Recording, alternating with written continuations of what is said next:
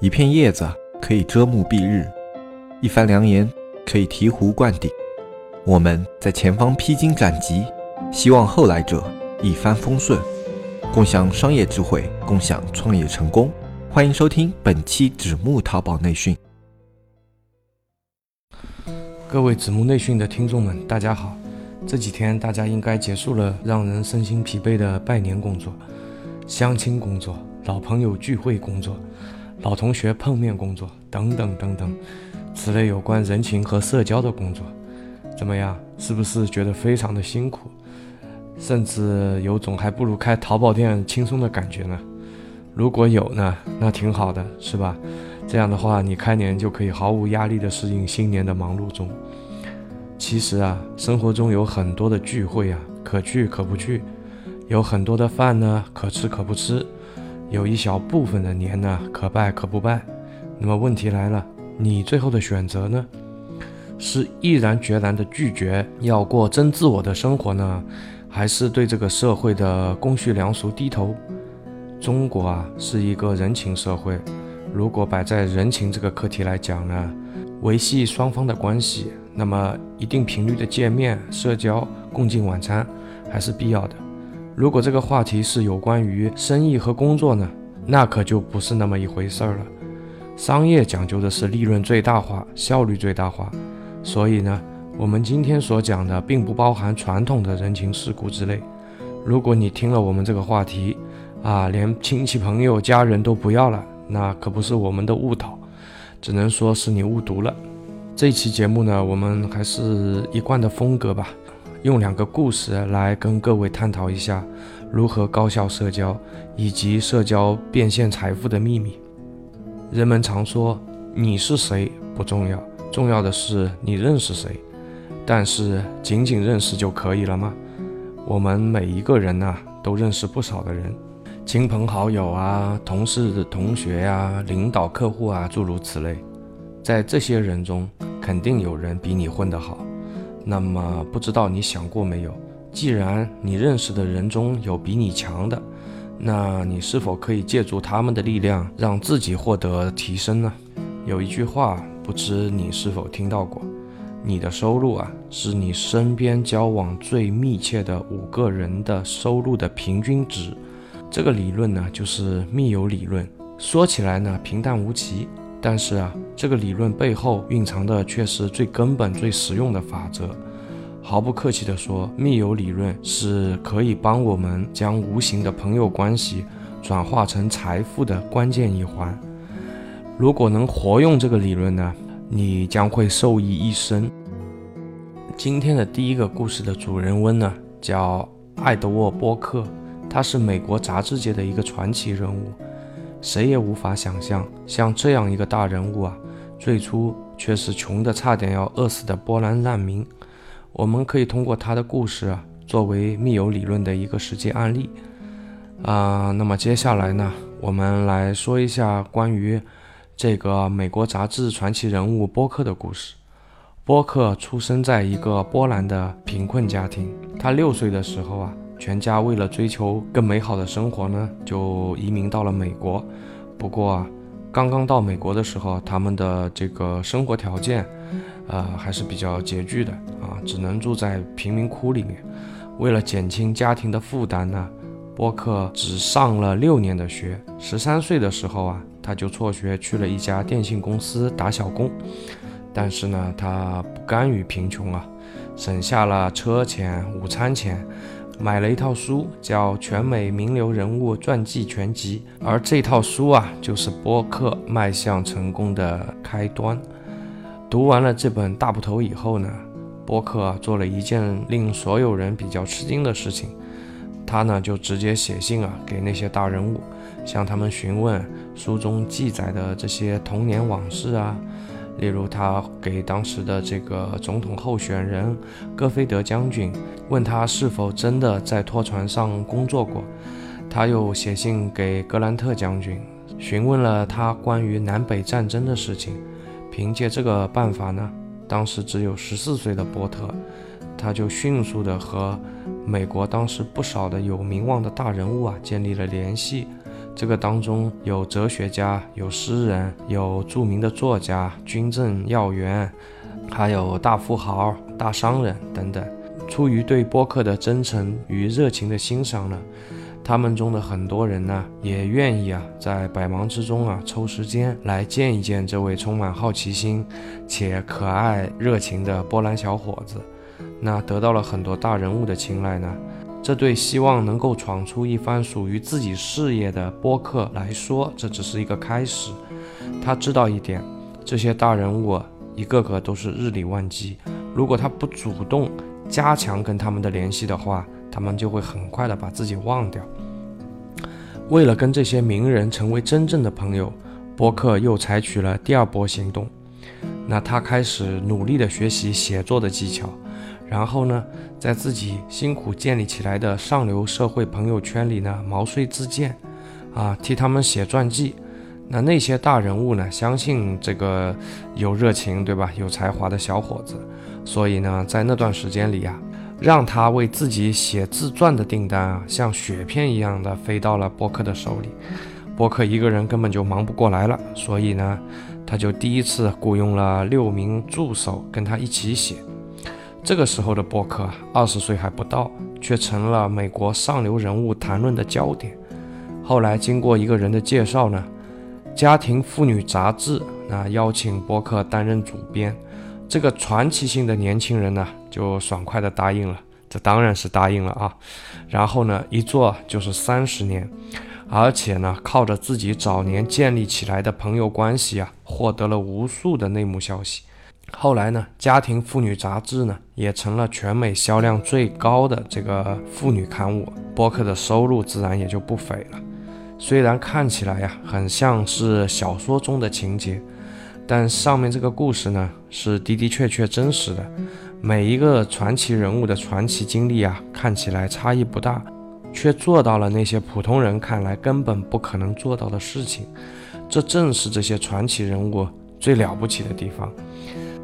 那么现在我们来看看播客究竟是如何拓展自己的朋友圈的，并最终使自己脱贫获得成功的。播客的起点比大多数的人都要低得多，而且呢，他所能接触到的只有跟他同样的贫穷人，因此啊，在那个时候，他的人生可以说是没有任何的发展潜力。不过好在播客很早就意识到了朋友圈的巨大作用。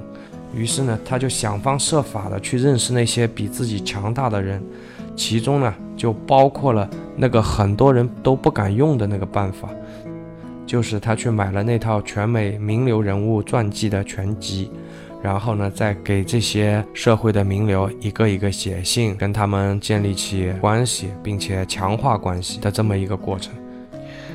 所以说，播客不仅敢想，而且敢做。他靠着自己的努力和聪明才智，以及一些非常有用的小技巧呢，就奇迹般的和那些大人物啊取得了联系。虽然当时的博客还是一个草根，但是他的朋友圈却是精英级的，这让他拥有了强大的发展潜力，并最终呢造就了自己的成功。播客的故事啊，是密友理论的一个很好的例证。通过这个故事呢，我们大概可以得出两个论点。第一，朋友圈非常重要。第二，结识比你社会层级更高的朋友圈更重要。看看周围那些与你密切交往的朋友吧。如果在你的朋友圈里，你的收入水平拖了后腿，那就说明你有相当大的财富潜力，就看你如何去利用朋友圈，将其转化为有形的财富了。相反，如果你被自己的朋友拖了后腿，那就意味着你的朋友圈该升级了。升级啊，说起来容易，做起来难。播客的故事呢，离我们太遥远，一个遥远的国度啊，一个遥远的时代。要知道，中国人也许啊是这个世界上最功利的人群，人与人之间呢讲究一个平等的交换。试问你愿不愿意整天和比你差得多的人混在一起，帮助他们呢？那该怎么办呢？送给大家两个法则。第一个法则是，当你和比你成功、社会地位高的人交往，一定不要自卑，保持热情和真诚。也许大家会觉得那些高高在上的成功人士应该很忙，没空搭理我们。首先呢，很忙这一条呢是对的啊，但是啊，高高在上的成功人士啊，普遍内心也是比较孤独的。比起那些下班能住一个宿舍的流水线工人呐，他们的孤独往往你都不太能想象。这个孤独呢，就成了攻陷强硬外壳下的一条裂缝。保持热情和真诚呢，是因为他们经历的事情、见过的人，往往也比你多得多，城府呢比你深得多。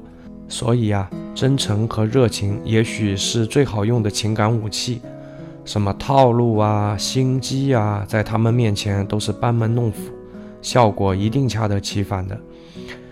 第二个法则呢，是和播客一样啊，用一些小技巧，让你啊起码能接触到他们，不然你那个真诚和热情往哪儿撒去呢？理论总是太枯燥。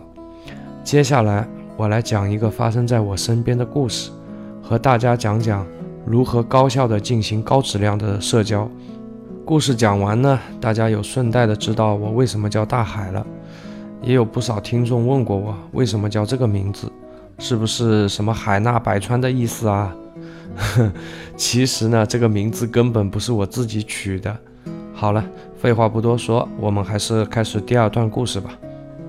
由黑泽和大海筹划建立的社区纸木见闻已经内测上线了。对社区感兴趣的朋友，可以搜索节目简介里的微信“纸木电商”的全拼，添加我们客服小安的微信，小安会给大家介绍一下我们的社区。社区的内容，我们目前包括电商运营、视觉美工、商业逻辑以及电商新闻。对社区有意见和建议的朋友，也可以反馈给小安。纸木社区期待您的加入，与您共同成长。两年前，我有一个做电商的老朋友请我吃饭。饭局中呢，他跟我诉了个苦，一个一直困扰着他的难题。他呢，以前是做线下的，现在啊，他增加了一块线上业务，新的产品，新的供应链，他需要改变自己的社交圈。但是电商大家都懂的，太忙了，哪有时间整天去喝茶喝酒，结交新朋友的？他的体量不是特别大。希望呢，能认识一批体量、见识比他牛得多的大卖家。同时啊，线下这块他也想转型。总结一下呢，就是一个字：贪。鱼和熊掌要兼得。可是谁的一天不是二十四小时？谁的一年不是三百六十五天呢？天道酬勤是没错，可是上天也不会可怜他，给他四十八个小时一天吧？他再这么忙下去呢？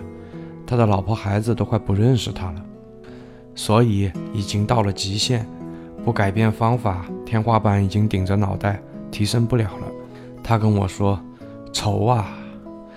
做过线下的朋友啊，都有一个认知习惯：生意就是圈子，你的生意好坏往往是圈子决定的。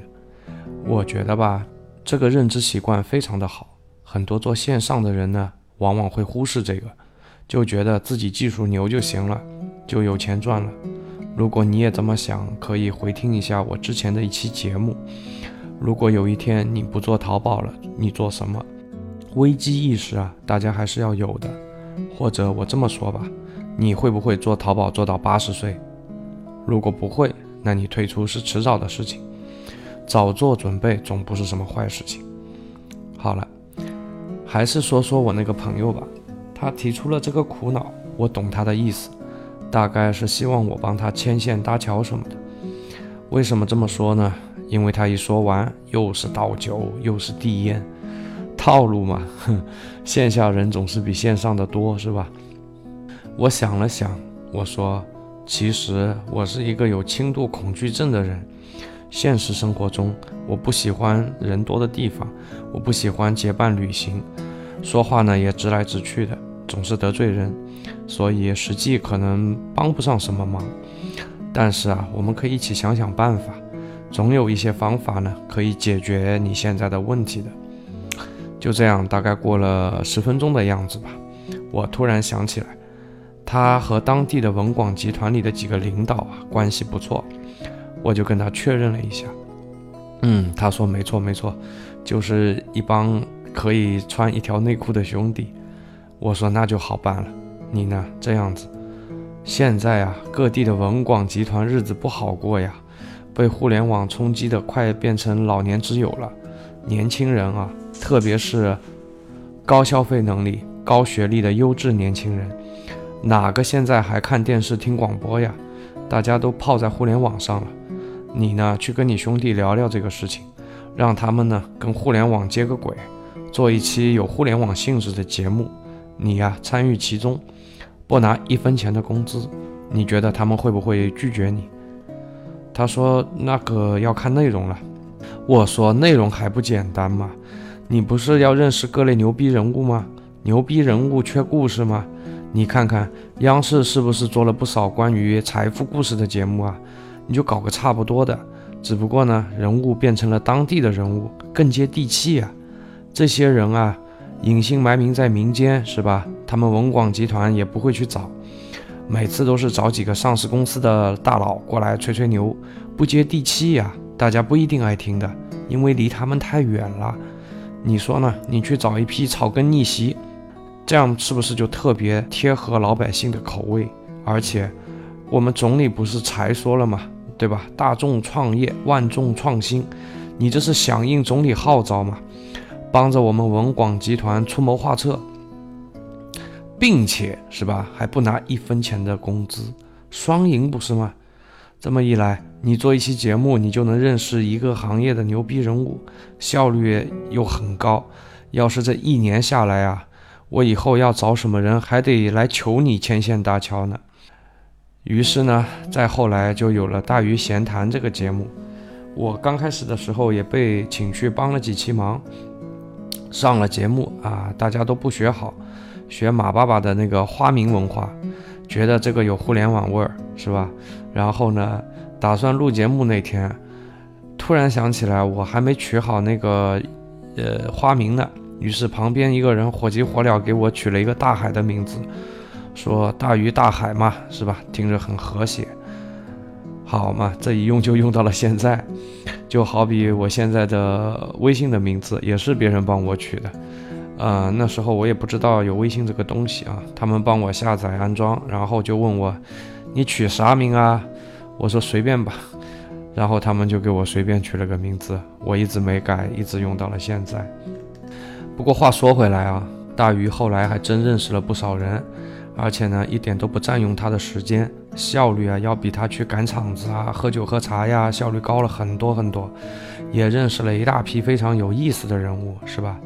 比方什么开着什么敞篷保时捷的人鱼线美女教练啊，什么少年舞蹈培训中心的美女创始人呐，等等等等啊，一大帕拉子的人物。你看很多事情呢，只要多想一点点啊，我们往往就能找到那个突破口。正确的方向加合理的方法，往往是通向成功的不二法则。希望以上两个故事呢，对你有启发。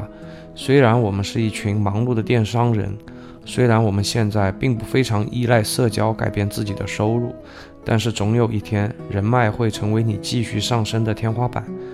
外面的世界很精彩，陌生的人里有精英。合理的分配自己的时间，别整天和电脑键盘粘在一起。找五个你值得深交、能令你提升的密友，改变一下你的朋友圈吧。那这期节目呢，我们就先聊到这里了。我们下期节目再见，我是大海，拜拜拜拜。